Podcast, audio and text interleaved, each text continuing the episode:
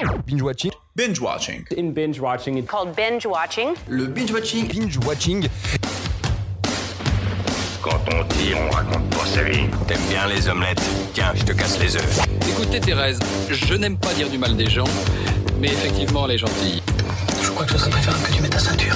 Ça compte peau des gens avant mon petit déjeuner. Et action Bonsoir à tous et à tous et bienvenue dans Binge Watching, le podcast qui revient sur les sorties de la semaine. Sortez vos popcorn, bonsoir. Aujourd'hui, au programme, un portrait sur Gaspard Noé, le petit dos sur les personnages qui collent à la peau, et le fameux top et flop, avec en, avec en ma compagnie, Cam.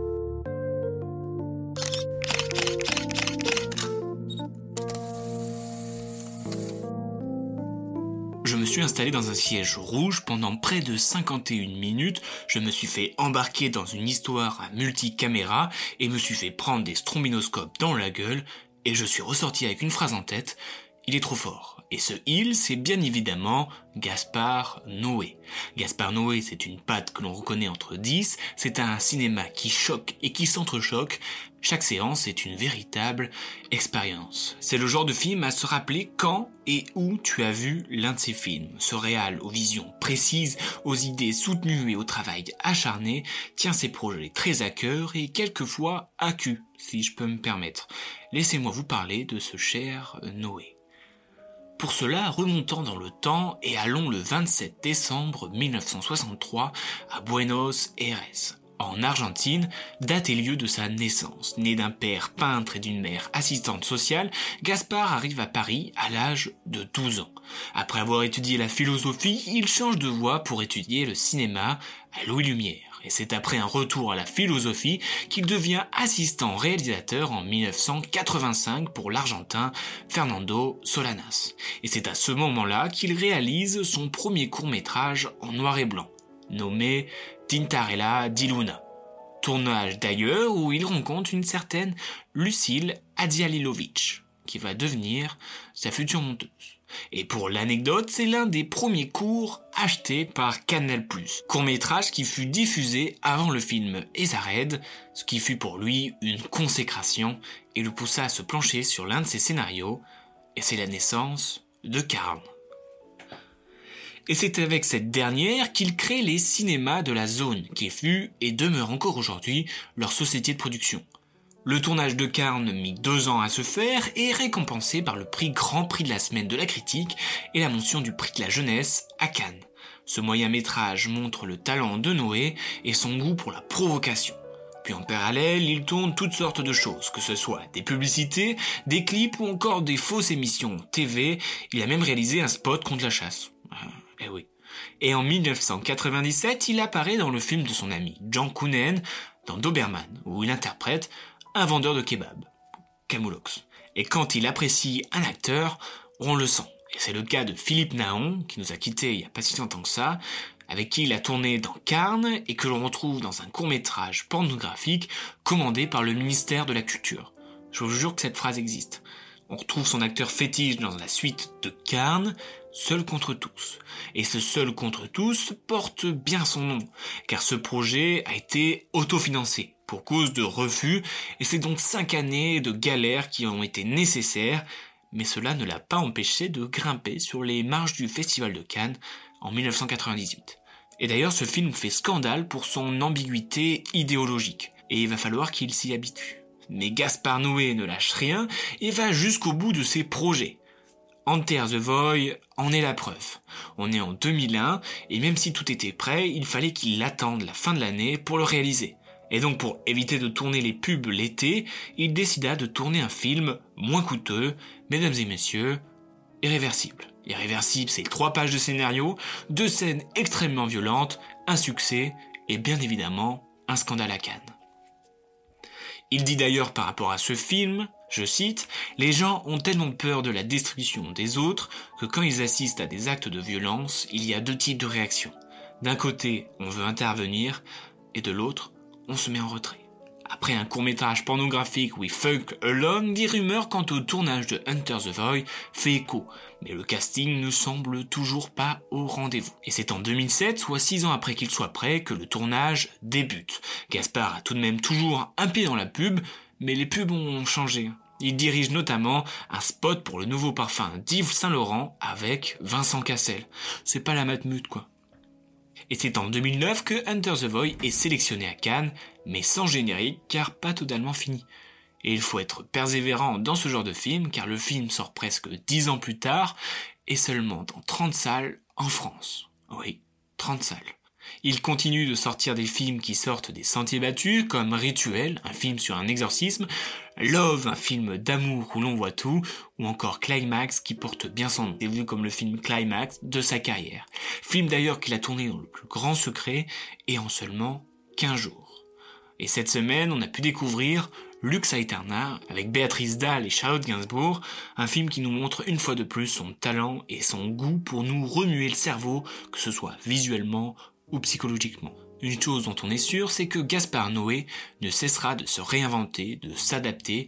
Il ne va pas rester dans des règles ou des codes qui font un certain cinéma. Il ne va pas hésiter à changer la durée de son film, changer le procédé, utiliser la 3D ou filmer du sexe réel.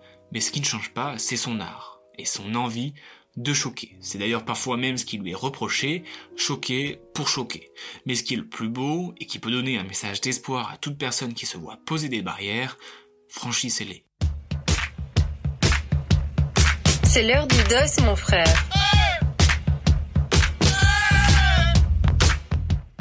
Cette semaine est sorti le dernier film de Roger Michel, Blackbird. Ce drame raconte l'histoire d'une grand-mère qui veut s'euthanasier et avant l'heure H, elle décide, elle et son mari, de convier toute la famille à un dernier week-end ensemble.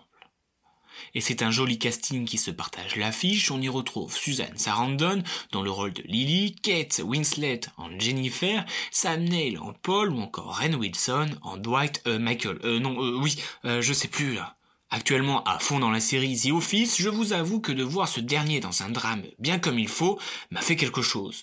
Bien que la série s'est terminée depuis maintenant 10 ans et qu'il enchaîne les films que ce soit comédie, super-héros et même drame, je ne peux m'empêcher de le voir en Dwight Schrute. Ce personnage haut en couleur avec une coupe de vache dégueulasse est d'une force comique hors du commun. Et je pense que ce rôle va lui coller à la peau encore un bon moment. Tu sais que son rôle lui colle à la peau quand la première chose que tu dis en le voyant, c'est pas Oh, c'est Rain. Non. C'est quand tu gueules Dwight Schrute. Et oui, ça fait ça quand tu es pensionnaire d'une longue série à succès.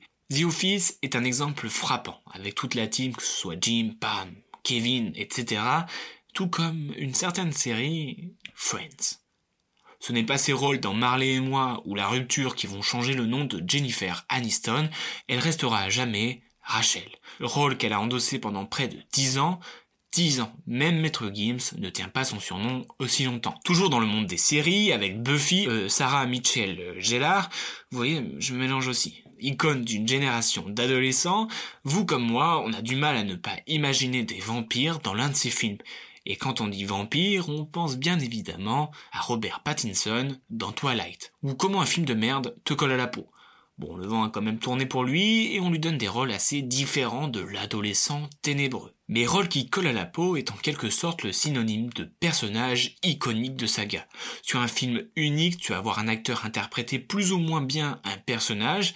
La première chose que tu te dis quand tu reconnais l'acteur, c'est ah, c'est un tel qui a joué dans ceci et cela. De plus, nous ne nous souvenons pas forcément du nom du personnage. Alors que dans une saga au hasard Harry Potter, on ne dit pas oh c'est Daniel. De 1 car Harry Potter ne peut pas avoir 55 ans et s'appelle Daniel, et de 2 car il était inconnu au bataillon. Mais on dit c'est Harry. Son nom ainsi que les autres personnages est tellement prononcé pendant près de 8 films que lorsque un nom de personnage est cité, on sait de qui on parle sans pour autant le voir à l'écran. Si on parle de Hagrid, on pense au physique et au visage de Hagrid, on pense au personnage, et pas à Robbie Coltrane l'acteur. Tiens, je suis sûr que tu ne savais même pas son nom. Dans ce cas précis, le personnage a complètement dominé l'acteur qui l'interprète. Après, le monde d'Harry Potter reste particulier, car ce sont des acteurs que nous avons vus vieillir depuis l'âge de ses 11 ans. Mais ce ne sont pas que les acteurs qui ont vieilli, mais les personnages aussi, ce qui rend le personnage plus vrai que nature. Mais il n'y a pas que Hagrid qui s'est fait manger par son personnage. Si je vous dis Mark Hamill, vous me dites, j'en sais rien. Pourtant, c'est l'un des acteurs qui possède une réplique les plus dites, parodiées et reprises au cinéma. Toujours pas? Attention, je top, je suis, je suis un marcheur d'étoiles. Pour les plus anglophones, j'ai un nom ultra badass, mais mon nom à l'envers me fait avoir une tête de cul. Je suis Luke Skywalker. Ce rôle l'a mis en avant sur la scène internationale dès 1977 pour la sortie de Star Wars. Mais cet énorme succès fut écho à un grand échec, car cela lui a coûté sa carrière, malheureusement. Tout le monde ne voyait en lui que Skywalker, si bien que rien ne lui a été proposé, et il abandonna même le cinéma dans les années 90. Et pour les plus chanceux, seul leur caractère leur colle à la peau. À l'image de Michael G. Fox aka Marty McFly, ce dernier lui a fait toute sa notoriété mais aussi un caractère d'éternel adolescent. Et j'aimerais finir par le début de ma chronique en parlant des super-héros. Oui, Monsieur Schroot est un super-héros.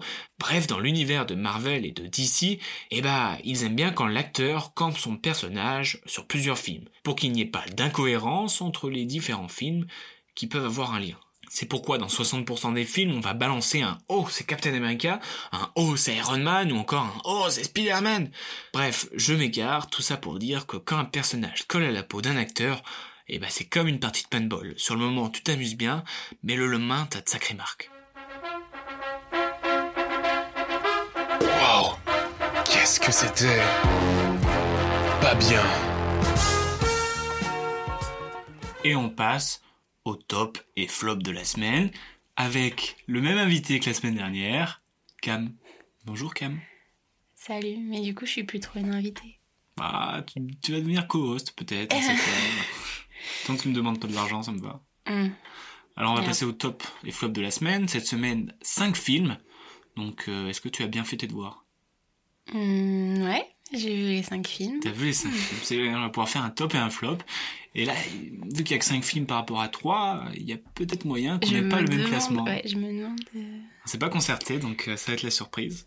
Mhm. Est-ce que t'es prête? Ouais. Pour ton top 5, qu'as-tu choisi? J'ai choisi Éléonore. Ah, j'ai choisi Éléonore aussi. De, ça parvient. de Amro Hamzaoui, le frère de l'actrice principale Nora mhm. Hamzaoui, qu'on connaît, euh, qu'on a connu sur le quotidien notamment. Ouais. et qu'on n'est pas spécialement fan. Bah, j'aimais pas sa chronique. Sa chronique, on n'aime pas trop. Mais, bon, c'est pas le sujet, c'est pas le sujet. Oui. Éléonore est en dépression. Sa mère et sa sœur veulent qu'elle sorte de dépression, donc sa sœur lui trouve un travail dans une maison d'édition. Ouais, une érotique. maison d'édition érotique. Et un petit peu d'amour dans l'air. Euh, voilà, qu'en as-tu pensé? Mais franchement, quand j'avais vu la bande-annonce, j'étais grave intriguée et j'avais hâte en fait de voir le film, ce qui me semblait drôle. Et en fait. Euh, non. Non. j'ai rien ressenti. j'ai eu zéro émotion. J'ai pas pleuré, j'ai pas rigolé, j'ai pas. Non, j'ai rien. Ouais.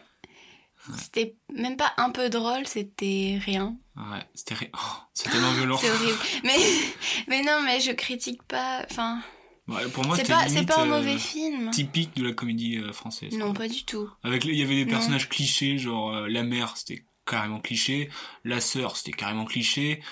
Pour moi, c'était tout trop cliché. Bah non, ça ressemblait pas à du Danny Boone. Hein. Non, Danny Boone, je rigole, là, j'ai pas rigolé. Ah. Mais non, mais peut-être le but n'était pas non plus d'être très drôle, hein. Non, peut-être. Mais moi, ça m'a fait un peu penser. je m'attendais un petit peu à un truc comme Libre et Assoupi avec le Caplin, je t'en ai parlé. Oui, j'ai C'était euh, un peu en mode poésie et tout. Et là, pas trop, quoi. et puis je me suis beaucoup posé de questions dans le film sur le jeu de, de Nora. Je me dis, est-ce qu'elle joue bien? Est-ce qu'elle joue pas bien? J'ai l'impression qu'il y a des moments où elle jouait pas très bien, d'autres où ça allait. Mhm. Ça m'a pas emballé, quoi. Bon, je sais pas, j'ai pas été déçue par Nora. Enfin, j'ai pas trouvé le jeu mauvais, juste euh, l'histoire, elle m'a rien fait, quoi. Si ça vous intrigue, allez voir euh, par vous-même. je pense que si vous êtes intrigué, allez voir autre chose. en quatrième position, qu'as-tu mis? J'ai mis Ondine. Ah bah j'ai mis pareil. Oh là là. J'ai hésité entre Ondine et Léonore, donc... Euh, ah non, pas moi. Oula J'avais hésité entre 3 euh, ah. et 4. Ah. ah donc je suis sûr on est même top. Bah, du coup. Ouais. Alors, Ondine, c'est l'histoire de justement Ondine, une berlinoise, Mm. qui, euh, après s'être séparée de son copain, tombe nez à nez avec un homme Mm. après une chute dans un aquarium. Après la chute d'un aquarium. Voilà. Et s'ensuit une histoire d'amour un petit peu euh, incompréhensible. On comprend pas trop. euh, on voit que Ondine, c'est euh, un personnage mythologique des eaux. Personnage mythologique des un peu. Et on sait pas si euh, le personnage d'Ondine est réel ou si c'est justement une sorte de sirène. Ouais. Beaucoup d'incompréhension, j'ai pas tout compris. beaucoup de mystères. Mais d'un côté, on s'ennuie pas. À la Mm. différence d'Éléonore, moi je suis un petit peu, un petit peu mon moment Oui, de... oui, c'était pas la même sensation. Mais là, on avait envie d'essayer de comprendre où ça menait, où ça allait. Donc en soi, euh, même si on a un petit peu du mal à cerner, euh, on s'ennuie pas. Mm. Mais à la fois, c'était très ancré dans le réel et. Et pourtant, il y avait plein de petits moments, genre on comprend pas, c'est surnaturel un peu. euh, Mm. On se dit. What? Non, après, après, il y avait des scènes intéressantes dans l'eau où généralement c'était les scènes qui étaient dans l'eau et ben nous perdaient un petit peu. Bon, Bah, pas L'histoire de la main dans la dans le poisson. euh, non, mais dis pas ça, les gens vont pas comprendre. mais non mais bah, j'ai pas compris non plus donc. euh, Mais oui, mais. Je trouve que les moments où ça nous perdait c'était dans l'eau. Mais après ça faisait des scènes assez Non, il y a même eu d'autres moments hors de l'eau où. Ah tu chipotes. Bah non, pas du tout. Vas-y exemple. Quand elle s'échoue, Et bah le massage cardiaque. et bah c'est pas dans l'eau. Quand, elle menace au début du film, c'est Ah pas oui, du tout rapport avec de l'eau. Enfin, il y a. C'est pas que l'eau. Et après aussi, euh, il y a des scènes euh, que j'ai trouvé un peu longues. C'est le moment où elle fait sa visite de Berlin. J'en ai rien à caguer, quoi. Son métier? Ouais. Oh, Mais en fait, ça, je pense c'est aussi parce qu'on n'a pas compris. Hein. Ça Mais- doit avoir un rapport avec euh, tout ce qui est mystérieux autour de ce film. Et ça Ouais. se rejoint avec l'histoire de Berlin, visite de Berlin et tout. Ça faisait quand même très film sur Arte à 3h du matin. C'est quoi ça Ce jugement hein. Non, c'est Il y a vrai. des très bons films sur Arte à 3h du Mais je dis matin. pas le contraire, regarde, je l'ai mis après Léonore, donc... euh. Ouais. Troisième position, on rentre sur le podium. Et la Yes. médaille de bronze est décernée. Les apparences. Les apparences, et moi aussi les apparences. On n'a jamais été autant d'accord dans notre vie. Les apparences, ça parle de quoi? Les apparences de la bourgeoisie. Des expatriés. euh. Mais c'est de qui le film Le film, pardon, est de Marc Fitoussi, avec euh, pour acteurs euh, Karine Viard et Benjamin Biolay. Mhm. Bon casting déjà. Oui, mais justement, euh, Mais après. à part Karine Viard, pour moi, c'est la seule qui sauve le film. Parce que je m'attendais beaucoup de Benjamin Biolay, Mhm. mais euh, j'ai l'impression que le, réal- le réalisateur, il a dit, bah, fais du Benjamin Biolay. Du coup, il a zéro émotion sur son visage, toujours le même grain de voix, et ça pendant tout le film. À part le dernier monologue, tu sais à quoi ça me fait penser À Niels. à Nils. Dans les choses qu'on dit, les choses qu'on fait. hein. Ah oui, mais c'est pas le Il même suit registre. la même ligne tout le long. Hein. Oui, mais là, c'est, moi, je trouve que c'est encore plus pire parce que c'est, euh, j'ai noté dans mes notes, ligne droite, son jeu. Genre, il y a rien qui évolue. Après, euh, oui, c'est si le metteur en scène il dit. oui, enfin, certes, c'est peut-être pas. pas, je, je- je sais pas si c'est de sa faute ou pas. Mais euh, voilà, pour moi, euh, il y a rien d'exceptionnel. Alors je m'attendais, parce que Biolay, on l'a vu dans des trucs sympas. hein. Oui, mais moi, c'est juste genre euh, en voyant la bande-annonce, ça m'avait inspiré aussi. Oui, ça, Ça avait l'air cool. euh, Mais en soi, le film, il est pas mal sur les liens entre les, les personnages. Oui, entre le- oui. les histoires d'amour, je te trompe, tu me trompes. euh, Oui, il y a de la lâcheté, il y a de l'hypocrisie. a Les deux personnages, le lien entre les deux personnages, je trouve intéressant. Mais c'est ce qui est autour, c'est un petit peu. euh, petit Non, peu mais je trouve que ça aurait pu être intéressant aussi. Enfin, Ouais, mais c'est pas exploité. tous, euh, tous les bourgeois, enfin toutes les relations qu'il y a entre les bourgeois, le fait de, bah oui, de jouer sur les apparences. Enfin, enfin ça aurait pu être super intéressant. Ouais, mais il y a des trucs. euh, Par exemple, rien que le C'était climax. long, Le mais- climax, il, il, il est pété, tu sais, quand. mais c'est pas le climax. Non c'est un peu le climax, c'est là où tout pète. Quoi? C'est le point de non-retour. Ouais, mais c'est pas non plus. euh, Mais il est, il est foiré. Oui. Il est foiré. Après, on peut pas juger tout le film sur ça, mais euh, euh, c'était long tu et c'est dommage. J'étais entre le est-ce que c'est bien, est-ce que c'est euh, pas très bien, et ça, ça m'a, ça m'a ça m'a amené du mauvais côté, quoi. Hmm. Et par contre, je voudrais faire un petit truc, une petite anecdote. Le, le film qui est tourné à, qui est censé être tourné à Vienne, et ben la plupart de ces scènes sont tournées à, à Bruxelles. C'est ce que je t'avais dit, tu Oui. m'as dit non. J'ai dit, je savais pas. Tss, Quand j'avais raison. Voilà. Donc, euh, alors qu'il y a qu'une scène finalement a- qu'on voit qui est à Berlin, À, Ber- à Vienne. à, à Bruxelles. Quoi? Dans le film, Ah oui, il y a il qu'une y a scène qu'une scène où censée on voit euh, qui est censé être à Bruxelles. Oui, et en fait, c'est tout le temps à Et Bruxelles. en fait, pas tout le temps, Presque. Mm. mais une majorité euh, à, à Bruxelles. Voilà. Voilà. Donc, euh, pas emballé par, euh, par ces, euh, ces apparences. Mm. Mm. Allez-y si vous aimez Karine Viard, parce que je trouve qu'elle est forte. Mm. Le deuxième, suspense, même si pas trop. Blackbird. Attends, refais, s'il te plaît. De Roger Mitchell. Avec un, un joli casting et une histoire un petit peu euh, dramatique. Hein Mais en fait, euh, je pensais pas que ça allait être une histoire de, de, de décès, de mort euh, tout le long. Je suis allée en pensant à Dwight, premièrement. Dwight Schrute. Michael. J'y suis allée pour lui. Oui, mais Et bon. en fait, euh, Hmm. j'ai pleuré tout le long. Mais je te l'avais dit, je te l'avais dit, je t'avais dit, n'y va pas, tu vas pleurer. Du coup, pour moi, c'est vraiment euh, un film, genre, tu vas, mais. En fait, c'est. C'est- En fait, je sais pas comment on peut appeler ça, mais c'est un film fait pour pleurer. Oui. Mais du Enfin, je coup, vois pas d'autre but au oui, film que y aller pour pleurer. clairement, et se de ses euh, émotions. et je me, ce que je me suis dit, c'est que euh, moi, j'ai enfin, lâché ma petite larme, mais euh, j'ai pas pleuré autant que, que toi. Parce que j'ai été un petit peu, entre guillemets, conditionné. Tu sais, c'est comme quand on me dit, euh, tu vas voir, tu vas rire, tu vas rire, tu vas rire. Tu t'attends tellement à rire que tu ris pas forcément. Et là, c'est, dès le début, ça te dit, tu vas pleurer, tu vas pleurer, tu vas pleurer. Donc j'étais conditionné à pleurer et j'ai pas tant pleuré que ça, quoi. Tu vois ce que je veux dire? Hmm, bah, pas trop, vu que moi, même si on me dit euh, tu vas pleurer, tu vas pleurer, bah, ça me fait pleurer. Oui, mais toi, tu es un petit peu un mais, Voilà, donc euh, moi, j'ai, bien aimé quand même, mais. Oui, c'était euh, une belle histoire, mais juste, tu t'arrêtes pas de pleurer, quoi. Bon, c'est marrant. À part si t'es conditionné comme moi, Mais après, c'est une belle histoire quand même. hmm, avec un joli casting. hein, il, y a, franchement... il y a Suzanne Sarandon, Kate Winslet, Mia Walker, qu'on a vu euh, dernièrement dans, dans Le Diable en tout temps. Ouais. Et aussi, j'ai bien aimé le fait qu'il n'y ait pas vraiment de personnage principal. Mhm. On sait, on suit la famille. Oui. Et je me demande même si le personnage principal, c'est pas la maison, le lieu de vie finalement. Oui. On va pas emballer. Non. Voilà, donc euh, pour moi, Blackbird, euh, j'ai bien aimé. Un film fait pour, mais euh, faut y aller si t'as Un envie. effet catharsis. hein. Ouais, un petit peu, mais. euh, Mais je trouve que tu pleures moins que dans les films où tu t'attends pas. Bah, moi, j'ai plus... Mais après, parce que... Ouais, mais toi, tu en même pleures temps, devant c'est un Boone, sujet... euh, Mais non, mais c'est un sujet très compliqué, Oui, c'est un très sujet dur. sur enfin, la mort, quoi, tout simplement. Et la mort, coup. c'est rarement joyeux.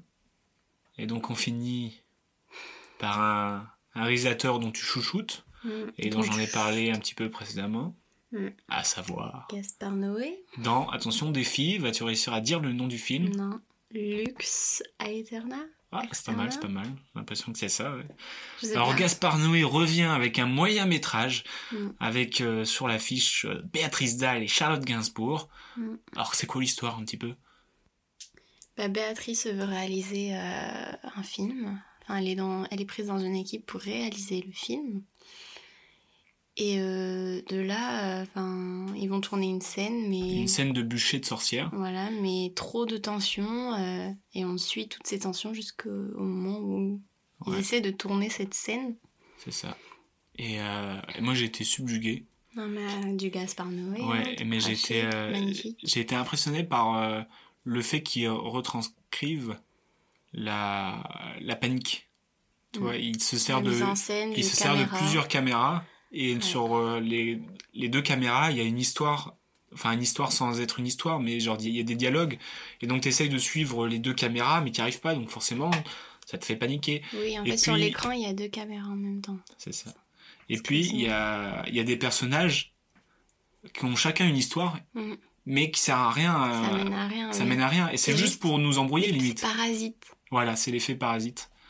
Et, et du coup, ça va tellement, Tout est tellement loin dans tous les sens, des personnages qui arrivent, des personnages qui repartent, même l'histoire de Charlotte Gainsbourg, euh, ça apporte rien, son Mm. histoire à côté. Et ça, c'est tout ça, tout ça, tout ça. Mm.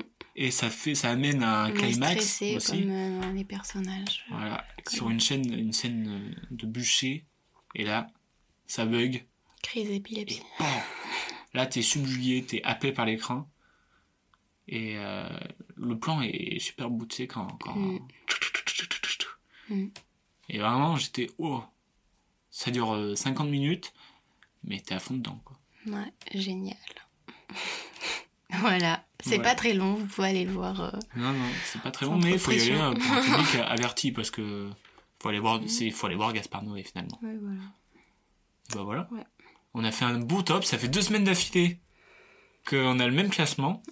J'espère un jour euh, me battre avec toi pour euh, remonter euh, un de tes films hein. dans un classement. Ouais. Oui, la semaine prochaine, je crois, il y a cinq films aussi. Mhm. Espérons que nous nous, nous battrons. Et sur ce, bah, à la semaine prochaine, j'espère, si, si tu fais bien tes devoirs. Et au revoir à tous. Ciao. Bonne semaine.